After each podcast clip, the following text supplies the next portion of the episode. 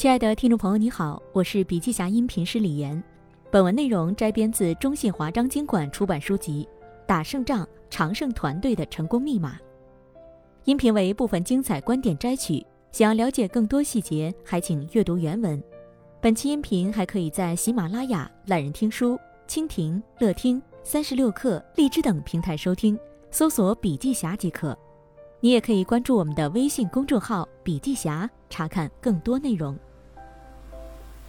华为成长之路是教科书级的打胜仗案例。华为之所以能从一个初创企业发展到今天的世界级知名企业，与其在成长时期所经历的推动其历史进程的关键事件息息相关。华为的成长有四个阶段，我们先来看看第一阶段。此时的华为聚焦于把企业做成。华为创办于1987年，诞生在深圳市的一间单元房内。那一年，任正非四十三岁。二十世纪八十年代的深圳正处于市场经济腾飞的重要阶段。一次偶然的机会，任正非得知国家在大力发展民族通信产业，他抱着试一试的心态，做起了交换机代理销售的生意。结果误打误撞进入了通信行业。这个阶段的华为核心任务只有一个，那就是活下来。但是很快，华为就迎来了一个关乎存亡的异常艰巨的挑战。早期的华为做的是代理销售业务，当时的市场竞争非常激烈，国内至少有四百个对手同台竞技。尽管华为的服务非常好，但经营依然陷入两难的境地。生意不好时，他发愁如何卖货；生意好时，却经常从厂家那里拿不到货，而且因为缺少相应的配件。产品在客户那里出了问题，也不能及时得到维修，十分影响客户的体验。做代理商终究不是长久之计，华为需要拥有自己能掌握的核心产品。任正非很快看清了这个现实。一九九零年，在技术门槛超高的通信行业，筹款研发自己的产品实在是难上加难。但是来不及考虑这些，为了让华为活下去。任正非义无反顾地开始了自主研发之路。经历了数次研发，1994年，华为第一个大规模进入电信运营商市场的产品——数字程控交换机全面走向商用，华为迎来了真正属于自己的春天。自主研发就是把知识变成产品，那么从知识到产品中间的鸿沟靠什么来填补？答案是资金。在当时。华为申请银行贷款较为艰难，其他渠道的外部融资也进行得相当困难。虽然华为曾向员工承诺过比较高的薪资，但是在这段时间，业务发展需要大量的现金流，经营状况不好时，甚至出现过只能发一半的工资，另外一半算是企业向员工借的，打白条给利息的情况。那么，如何才能缓解资金窘境呢？信守契约的华为想出了一个权宜之计，那就是把欠发员工的工资奖金通过债转股的方式转成内部股票，这样既可以解决燃眉之急，又可以让员工享受到企业发展的红利，提升员工对组织的归属感。多年之后，员工持股计划成了华为留住员工的金手铐，反倒起了激励员工的作用。企业初创时期有三道坎儿：产品。资金和人才，那么早期的华为在人才招聘方面又有什么可借鉴之处呢？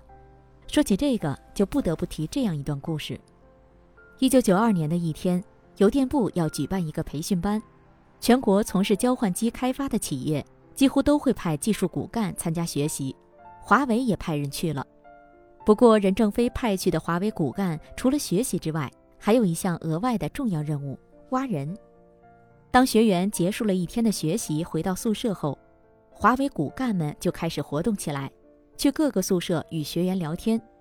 后来，华为研发部经理、华为高级副总裁等一系列要职的人员，有很多都是在这个培训班上被挖过来的。惊险度过初创时期的华为，紧接着就进入了下一个阶段——市场复制期，重点在于把企业做大。为什么这个阶段被称为市场复制期呢？如果说企业发展的第一阶段产品定位期是从零到一，那么第二阶段就是从一到 N。企业在这个阶段的关键动作就是复制、复制再复制，扩大自己的规模。在一九九四年到一九九八年这短短的五年间，华为的组织规模和销售收入迅速扩张了十多倍，步入了中型企业的行列。而被企业所熟知的狼性文化，也正是在这个时期成为了华为的标签之一。华为形成狼性文化，与这个阶段的企业发展特点息息相关。它表现在三个方面：其一，敏锐性。狼最大的特点是嗅觉敏锐，能知道猎物在哪儿。其二，团队性。狼不是单独出击，而是群体作战，具有团队精神。其三，不屈不挠。狼具有不屈不挠的精神，一旦确立目标，拼死拼活也要做成这件事儿。敢抢敢拼的华为员工就是凭借着这股精神。不断地冲进市场去攻城略地，甚至在客户的办公室门口等待五个小时，只为换取五分钟的见面机会。他们用这样的坚持换来了一个又一个新的订单。任正非深知，大而不强是无法成就一家世界级企业的。因此，在经历了市场复制期之后，华为进入了成长的第三个阶段——管理规范期。主要任务是把企业做强。在这个阶段，最知名的关键事件就是拜师 IBM。除 IBM 外，华为的管理老师还有很多。华为对标了许多世界领先企业的优秀实践，来提升自身的管理水平。至今已经把全世界范围内大家耳熟能详的知名咨询公司都请了个遍。但是，规范带来的不是永恒的益处，也带来了官僚主义、总部权力感过强等弊端。随着时间的推移，有效的管理方法也会随之而变化。过去的经验不是永久的金科玉律，只有实践才能出真知。让一线呼唤炮火，最早是任正非2007年在华为英国代表处的一次讲话中提出的，之后不断被强调，变成了华为的管理准则。任正非说：“为了更好地服务客户，我们把指挥所建在听得见炮声的地方。”把计划、预算、核算的权利和销售决策权利授予一线，让听得见炮声的人来决策。打不打仗，客户决定；怎么打仗，前方说了算。由前线指挥后方，而不是后方指挥前线。当穿过产品定位期、市场复制期和管理规范期，华为来到了成长的第四个阶段——生态联动期。此时的华为主要看重建立生态文化。即看重把企业做久，华为的目光不再局限于自身，而是投向了企业之外更大的世界。如果用一句话来概括，那便是“独乐乐不如众乐乐”。要想了解生态联动期的华为，可以通过华为内部的两个高频用语略窥一斑：一个是“深淘滩低做堰”，另一个是“绝对不做黑寡妇”。深淘滩低做堰。是闻名世界的都江堰水利工程的治水名言。深淘滩就是指每年岁修时，河床淘沙要淘到一定深度。这体现在企业管理上，就是要不断挖掘内部潜力，发展核心竞争力，企业才能做久。低做堰是指堰顶适宜做的低一些，便于排洪排沙。这体现在企业管理上，就是不要急功近利，并且善待合作伙伴。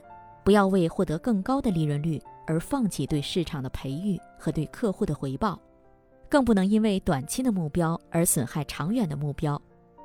另一个高频用语是绝对不做黑寡妇。